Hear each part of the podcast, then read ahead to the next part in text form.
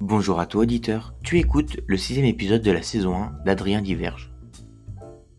Aujourd'hui, je vais te parler des colocations. Tu connais un regroupement entre plusieurs personnes qui se supportent dans un même logement sans se connaître en général.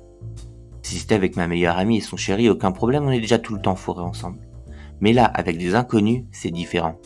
L'avantage de la colocation, c'est que pour le même prix qu'une chambre de bonne au huitième étage à Paris, tu peux avoir un appartement de plus de 100 mètres carrés avec cuisine tout équipée, un salon avec une télé 4K, deux salles de bain, et le pompon sur la Garonne, c'est qu'un train connu comme cadeau qui partage avec toi ton intimité jour après jour.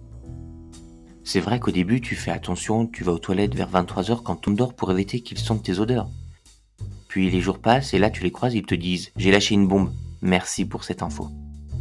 Tu peux pas sortir tout nu non plus, au risque de croiser Axel le coloc qui va boire un verre d'eau toujours au mauvais moment.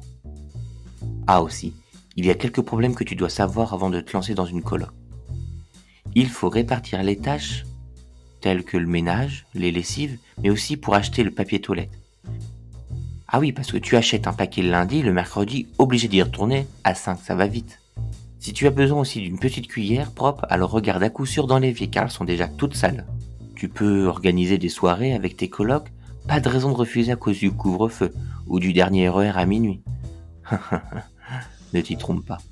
Même en coloc, on a la flemme. Je me souviens que l'un d'entre eux me dit Désolé, je suis fatigué, flemme de venir. Pardon? Flemme de venir? Mais tu as la chambre en face de moi? Ah oui, c'est vrai. Mis à part ça, tu peux aussi faire des rencontres formidables.